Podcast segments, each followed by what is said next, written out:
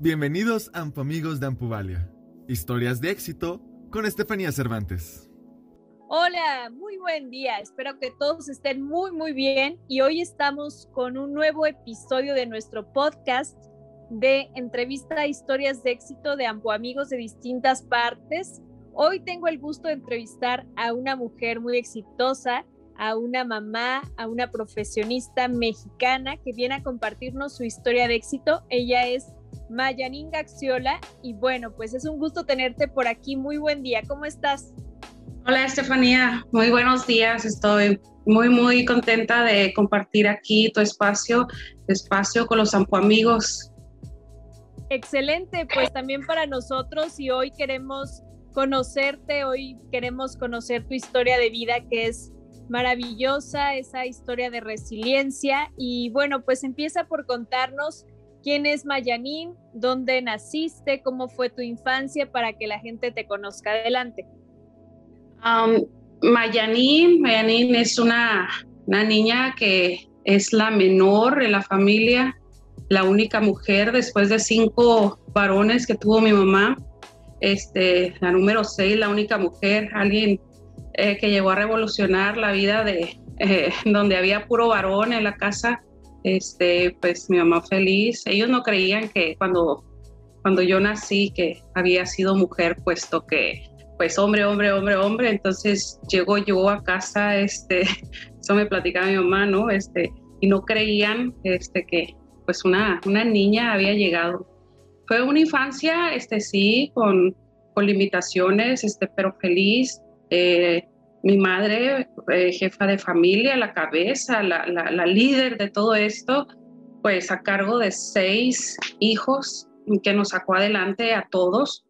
Eh, pues yo recuerdo que yo era muy sobreprotegida por, pues por mis hermanos, este, desde mi hermano mayor, al cual yo siempre le dije papá, este, los otros también, claro, se comportaron también eh, como papás hasta hoy fecha, el sobreprotegerme, el estar al pendiente, eh, nunca dejarme este, lo que necesitaba, pues eh, ellos ayudaban a mi madre a conseguirlo.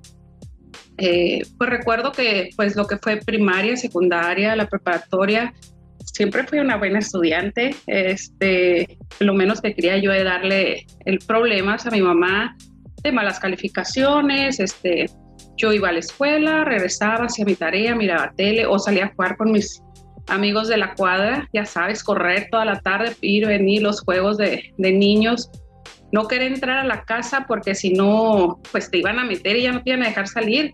Preferíamos, preferíamos tomar agua de la llave a entrar a, a la casa para que nos metieran. Entonces, pues yo considero que mi infancia, este, dentro de todo el contexto fue, fue una muy buena infancia. Este, claro, mi mamá fue una persona que nos jalaba la rienda porque, claro, tener cinco, cinco varones a su cargo, es este, sacarlos a ser los hombres de bien, incluyéndome a mí, porque pues también estaba dentro de, de todo el, la bola, este, claro, fue una mujer de carácter fuerte, lo acepto, este, y, y le agradezco que haya sido así porque pues gracias a ella pues puedo decir que soy una mujer también con carácter fuerte y salir adelante es, eh, es el objetivo, no estancarse, porque eh, no sirve de nada este, quedarte en un rincón y eh, hacerte bolita y llorar, ¿no? Entonces es salir adelante, esa fortaleza que tuvo ella, pues me la transmite y nos transmitió.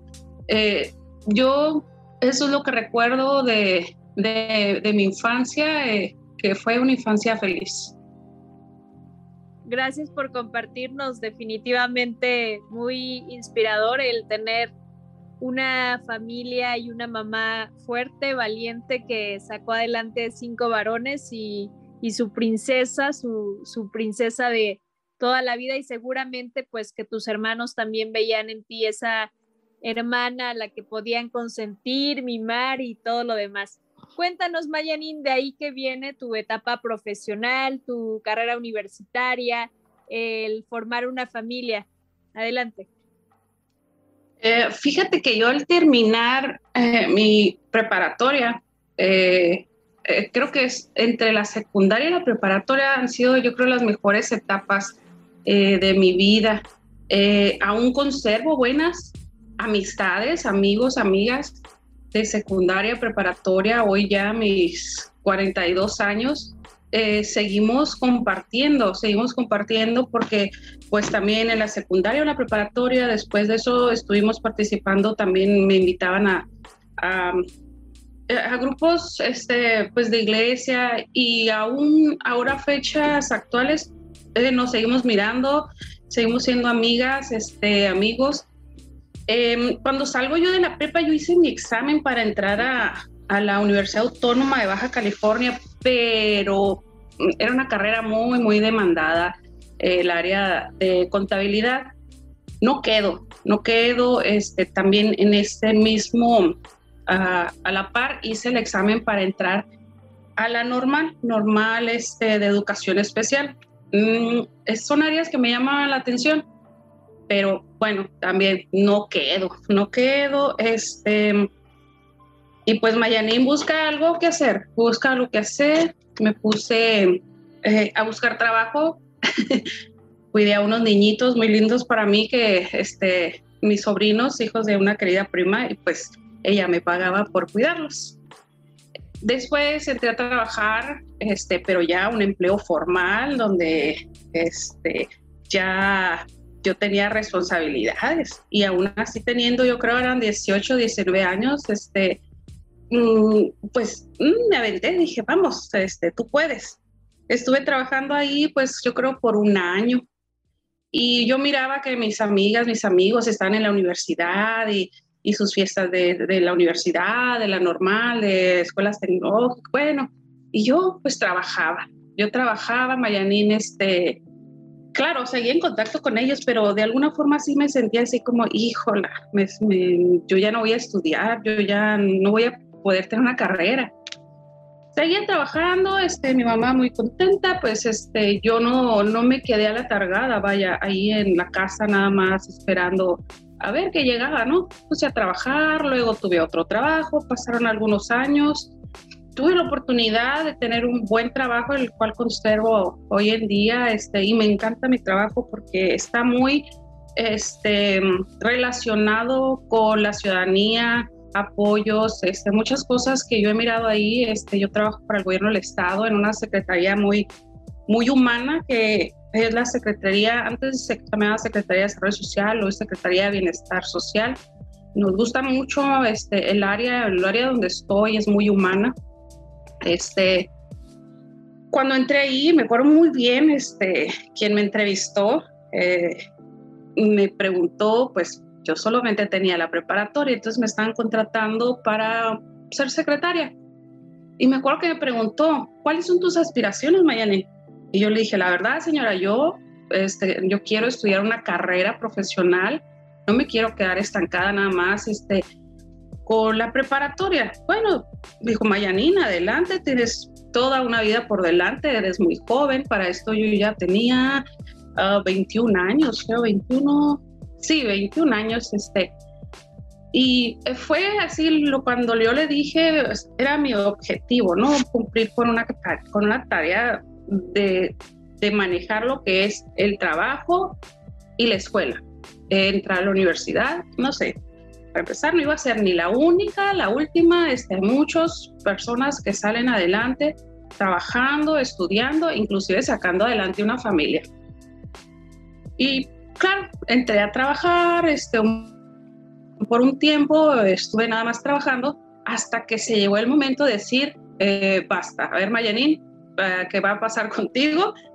Busqué universidades que se acomodaran a mi horario, porque entrar a una escuela, pues, eh, em, que no fuera pública, pues sí eran horarios diferentes. Encontré una universidad que me gustó, tenía, tenía buen reconocimiento entonces yo trabajaba de 8 a 4.45. Este, me dieron oportunidad. En ese tiempo las personas que estaban con gusto, con gusto, este, me dieron oportunidad de ir a estudiar. Claro que sí, me dijeron. A esas personas yo les agradezco mucho porque pues gracias a eso este, di el primer paso, buscar universidad, inscribirme y adelante. Entonces, salí a las 4.45, de 5 a 10 entré a la universidad y mi rutina se volvió así, trabajo, escuela, trabajo, escuela. Claro, no dejaba de un lado el salir con mis amigas y amigos. A mí me gustaba mucho bailar, cantar. Bueno, todavía me gusta, ¿verdad? Este, pero eh, intercalando todo se podía. El trabajo, la escuela, los amigos, eh, ya un poco más calmada porque pues había que ponerle muchas, muchas ganas a la escuela. Este, lamentablemente en el primer cuatrimestre que estuve eh, en la universidad, yo pierdo a mi mamá. Mi mamá este, eh, se nos adelantó. Fue un golpe muy, muy fuerte porque éramos ella y yo. Éramos nada más así en casa. Yo acababa de, comprar aquí es, tu casa, este, aquí en Mexicali. Este, entonces, pues sí fue un golpe muy fuerte porque pues me quedo sola ahora. Em, digo, ¿qué voy a hacer? O sea, yo quería soltar la toalla y ya, ya no voy a regresar a la escuela, no quiero nada. Entré así como en, un encierro, pero salí, salí. Dije, no, eh, mi mamá no, no, no hubiera querido esto para mí. Mm, volví a la escuela, volví a la escuela y mi dinámica fue trabajo, trabajo, escuela, trabajo, escuela. Así que esa hasta ahí fue mm, mi etapa eh, iniciando la universidad. Ok, fabuloso, Mayanín. Y de ahí que vino después, te graduaste, empezaste una familia. Cuéntanos esta etapa de empezar tu vida como mamá. Sí, sí, Estefania, sí logré, logré este, tener mi título, este, logré graduarme a duras penas, puesto que en ese inter em, mi mamá fallece en el 2004, mi accidente fue en el 2006. Yo estaba pues trabajando, estudiando. Fue un día que, que yo me... Em, ese día en la mañana me acuerdo que que me fui temprano al trabajo porque dije, voy a llegar más temprano, puesto que ese día tenía un examen en la tarde. Me acuerdo si era matemáticas financieras o era algo de finanzas, pero era materia que, que no había nada más que memorizar, sino práctica, práctica, práctica. Entonces dije, me voy a ir temprano. Fue un viernes 13 eh, de octubre, me fui temprano y pues en el trayecto de mi casa al trabajo sucede el accidente. Un accidente, um, pues, pues sí, fue muy, muy, muy aparatoso. Eh, se queda tirado mi auto sobre una avenida donde no hay acotamiento. Eh, hablo a mi trabajo para pedir ayuda, si me podían venir a ayudar. Pensé que era una llanta y no, este era otra, otra cosa, ¿no? Eh, me estaba esperando yo porque pasaban y pasaban los autos entonces, en la primera oportunidad que tuve, solamente agarré, me acuerdo, mis llaves y mi teléfono. Pero antes de bajarme, un primer auto llega y choca por detrás. Entonces fue el golpe y, oh, caray. Segundo, segundos pasaron y me bajé del auto. Para esto ya venía un compañero que, no, no, no, agradezco mucho a él. Venía, lo, lo miro pasar, nos saludamos y me dijo que iba a dar la vuelta para, para ir a ayudarme Em, acto seguido me voy por la parte de atrás del auto para subirme a la banqueta y llega un segundo auto y me atropella. Mm, no sé, yo recuerdo lo, así vagamente lo que, lo que hice yo fue como dar un salto, pero me agarra así de costado del lado de mi pierna derecha eh, y yo salgo, pues salgo volando, no sé, me dicen que estaba retirado de donde yo estaba parada, estaba retirada para esto llega mi compañero, este, Alejandro, ahí a, ayudarme. Este, pues fue impactante, ¿no? Para él, la primera persona en verme ahí estaba el muchacho, el primer muchacho que me había chocado, estaba la muchacha que me había atropellado, pero ella estaba en su carro porque eh, al maniobrar también se golpeó. Y otras personas que estuvieron llegando. Eh, estuve consciente, estuve consciente mm, entre que no sabía qué pasaba eh, me pedían teléfono, información, pues mi, mi telefonito había salido también volando y, y, estaba todo traqueado. Entonces, yo daba números, números, números. No sabía que, de quiénes eran, pero ellos marcaban. Eh, mucha gente, mucha, mucha gente estuvo ahí este, al pendiente. Eh, y eso me pasó por irme temprano para estudiar. Logro terminar la carrera, logro terminar la carrera este, estando ya accidentada. Eh, gracias a Dios, este, tengo mucha gente a mi alrededor que me ha apoyado muchísimo. Mm, no, no quiero decir nombres porque no quiero que se me olviden ninguno, pero ellos saben todos y cada uno. Todos y cada uno están en mi corazón y agradecidísima por siempre. Este, yo tuve la oportunidad de ser trasladada ese día a un hospital privado, mm, eh, porque entre que estaba consciente y cuando escuché que sea dónde se iba a trasladar, una compañera que de trabajo, amiga que llegó también al lugar, este, me decía, ¿a dónde, a dónde, a dónde te quieres ir? Eh, entonces ella, ella dijo la, la, institución pública que nosotros tenemos. Entonces yo reaccioné y le dije, oye, no, yo tengo un seguro de gastos médicos, le dije.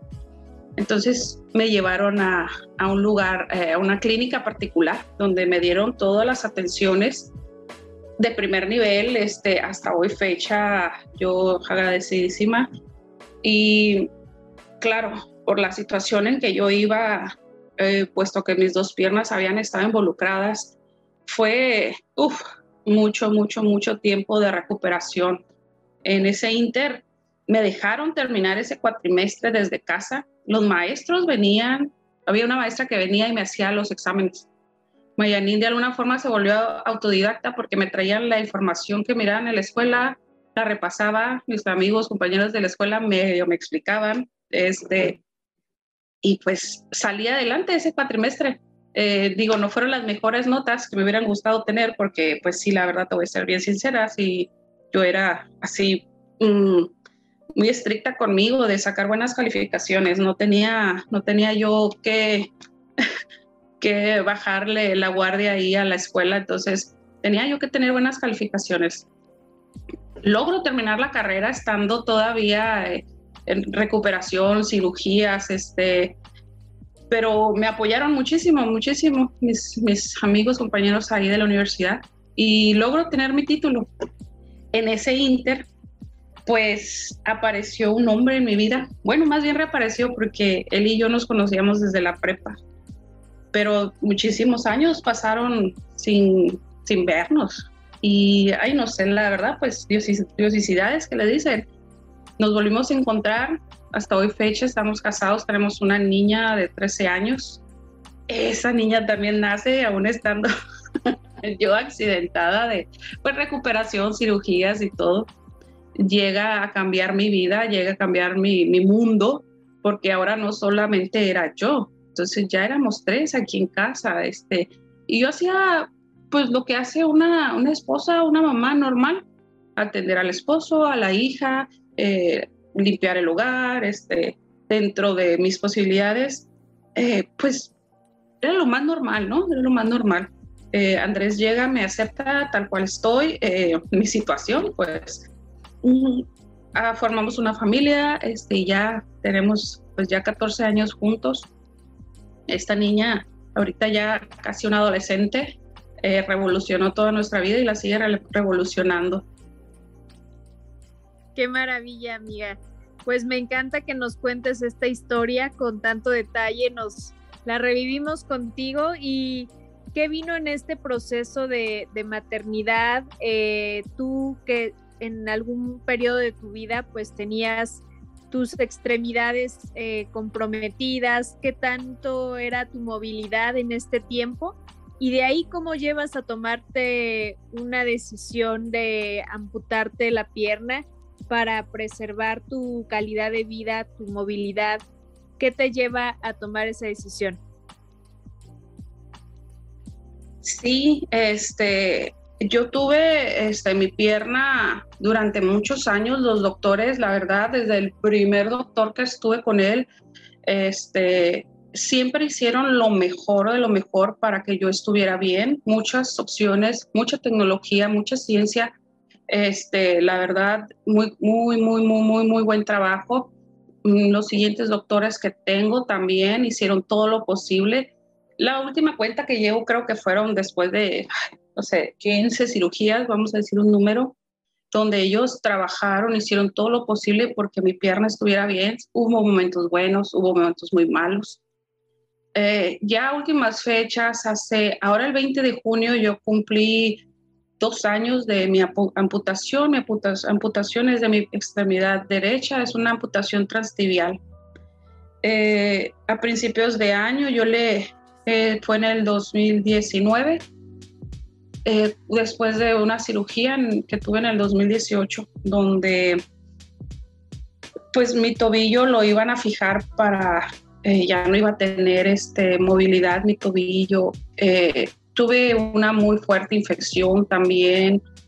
Tenía dolor 24 horas, los 7 días de la semana. No era calidad de vida, no era calidad de vida este, ni para mí ni para los que estaban a mi alrededor. Eh, los que me rodeaban, ya a mí, de, mí se notaba una actitud, una cara, una... Pues es que no está padre, pues tener las 24 horas del día dolor y nomás estar con medicamento. Y digo, yo atendía a mi hija, nunca la dejaba atender, pero mm, no, esa no era, era, no era calidad de vida. Cuando hablé con mis doctores, este, es un equipo que siempre ha estado ahí este, mirando y buscando las mejores opciones para, para que yo estuviera bien.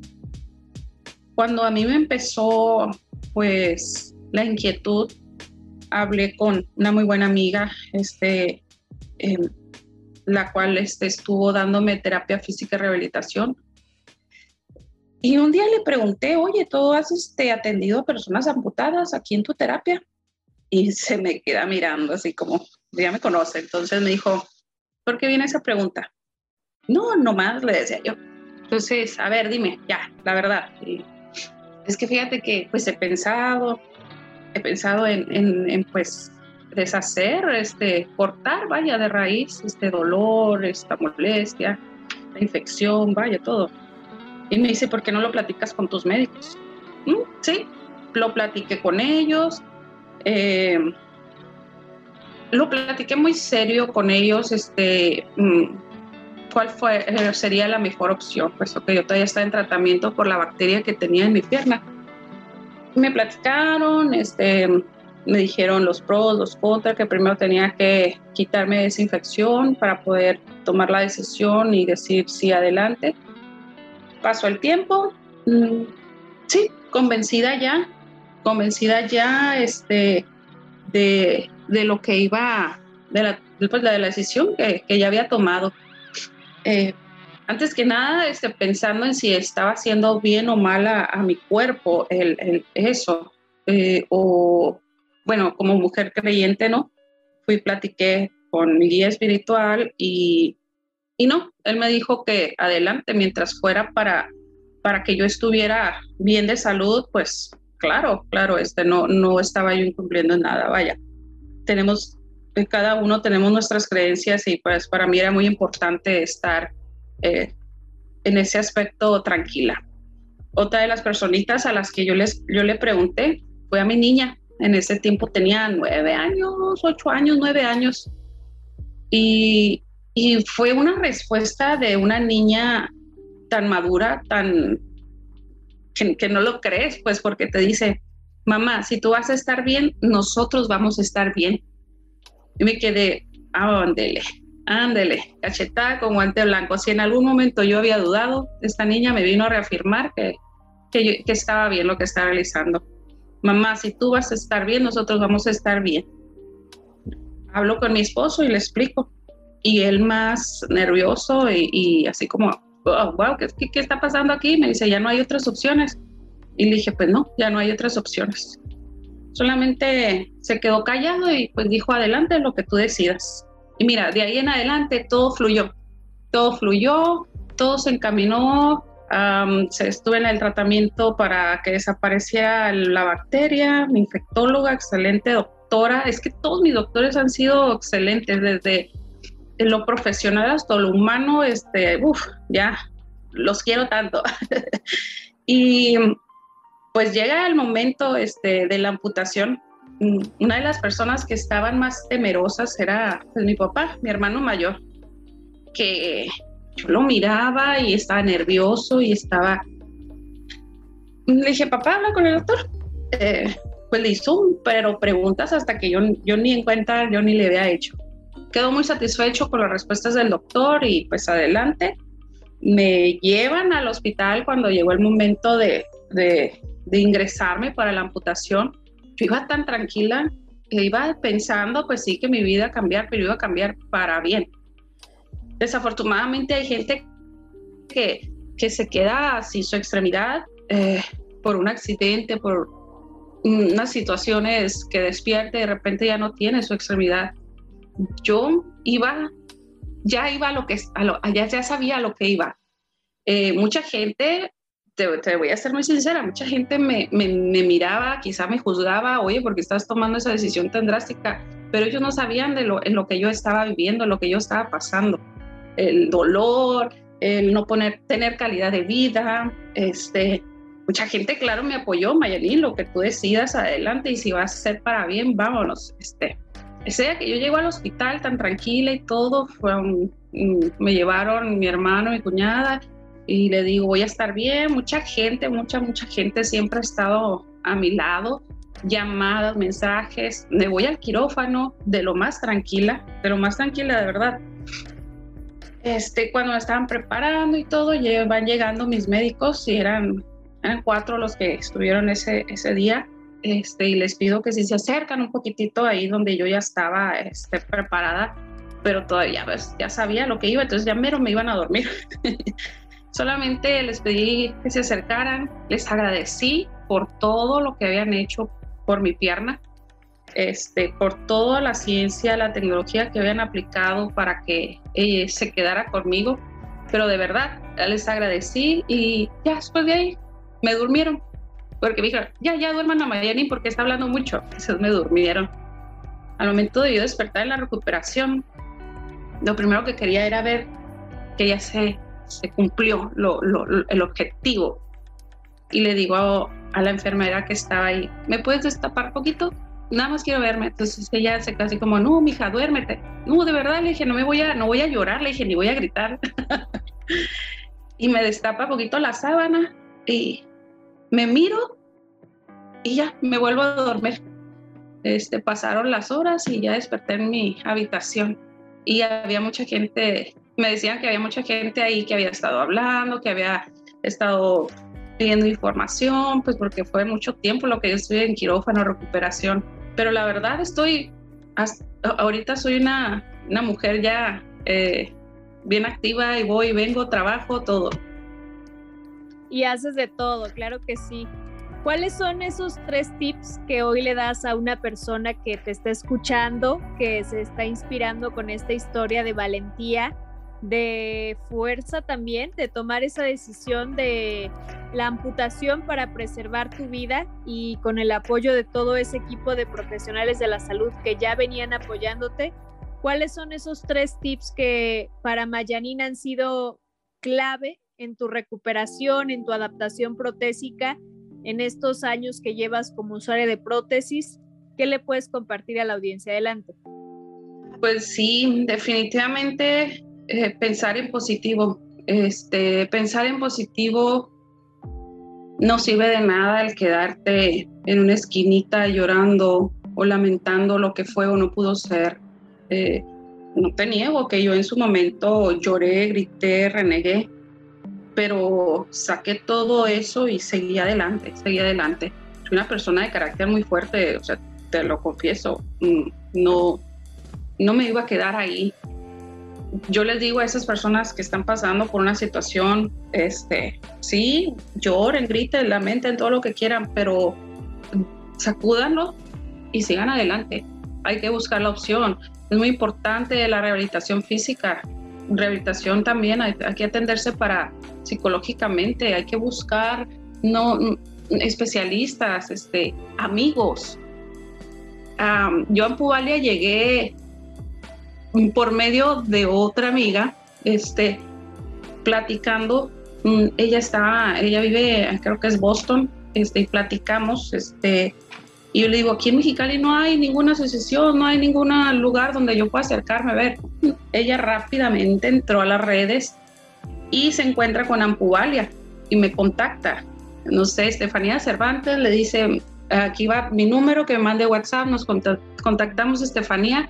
Previo a mi amputación, Estefanía, recuerdo muy bien el gran apoyo que recibí por parte de Ampuvalia este, el platicar, el saber que no soy la única persona amputada, este, eso es lo que la gente tiene que buscar, apoyos, este, personas afines, este, eh, la rehabilitación importantísima, yo la tuve previa, este, durante y después de mi amputación y creo que es la base, es la base de, de, de poder poner tu prótesis y adelante tuve acceso, tuve acceso a mi prótesis, este, mi seguro de gastos médicos apoyó muchísimo, o sea, ha estado conmigo desde el día cero hasta hoy fecha, amigos, amigas, este, que me apoyan, me, me alientan, tú puedes, vamos, este, a veces me sobreprotegen. Hay que, hay que, hay que acobijarnos de esas personas, de esas personas de buena vibra, de buenas intenciones, que te quieren, te dan consejos. Para mí eso es básico, básico porque eh, la verdad solo no se puede salir adelante. Eh, solo no se puede salir adelante. El apoyo de mi familia, de mi niña, que ahí, ahí está, ahí está, ahí está. Eh, los doctores le dicen la enfermerita porque pues ella desde, ella me ha visto desde, desde que ella nació, ha tenido una mamá con limitaciones. Bueno, ya para cerrar este episodio, Cuéntanos, por favor, Mayanín, ¿cuál es esa frase favorita que tienes y qué representa para ti? Fíjate que adopté una frase que de repente me vino a la mente cuando estaba iniciando con mi prótesis, porque yo pensé que la prótesis me la iba a poner, iba, iba a empezar a deambular, ¿no? Por todos lados. Entonces esta frase llegó a mí y es, es así, ¿para qué quiero correr? si mi paso a paso me va marcando la marcha. Entonces, despacio, despacio he ido formando y he ido tomando la condición con el acompañamiento de mi terapia de rehabilitación para, para ahora ya llevar un paso más marcado. Eh, el seguir adelante con mis objetivos. Hace unos meses ya me reincorporé a mi trabajo, eh, en donde me siento muy acogida y sobreprotegida en ocasiones porque no quieren que Mayani se levante o haga algún movimiento que le vaya a lastimar. Eh, yo les digo que mientras yo pueda hacerlo, les agradezco de verdad, pero eh, mi objetivo es seguir adelante, ser muy independiente. Mm, aún tengo miedo y no es uno de mis objetivos eh, poder manejar, poder manejar. Ahorita todavía ya lo intenté una vez, pero no, no, no pude. Mi objetivo es ahora ser independiente en un automóvil. En un automóvil, este, creo que me va a dar más libertad. Me siento también y estoy tan agradecida de esta entrevista, de haberme tomado en cuenta, puesto que mucha gente quizás se pueda sentir identificada por lo que yo pasé, estoy pasando, y, y que todo en esta vida se puede lograr, solamente hay que tener una muy buena actitud. Así es, Mayanín. Pues muchísimas gracias. Para nosotros ha sido un honor el poderte haber entrevistado. Esta fue la historia de Mayanín. Muchísimas gracias por habernos compartido tu valiosa historia de éxito y nos vemos en la próxima con más historias de Ampo Amigos. Muchas gracias.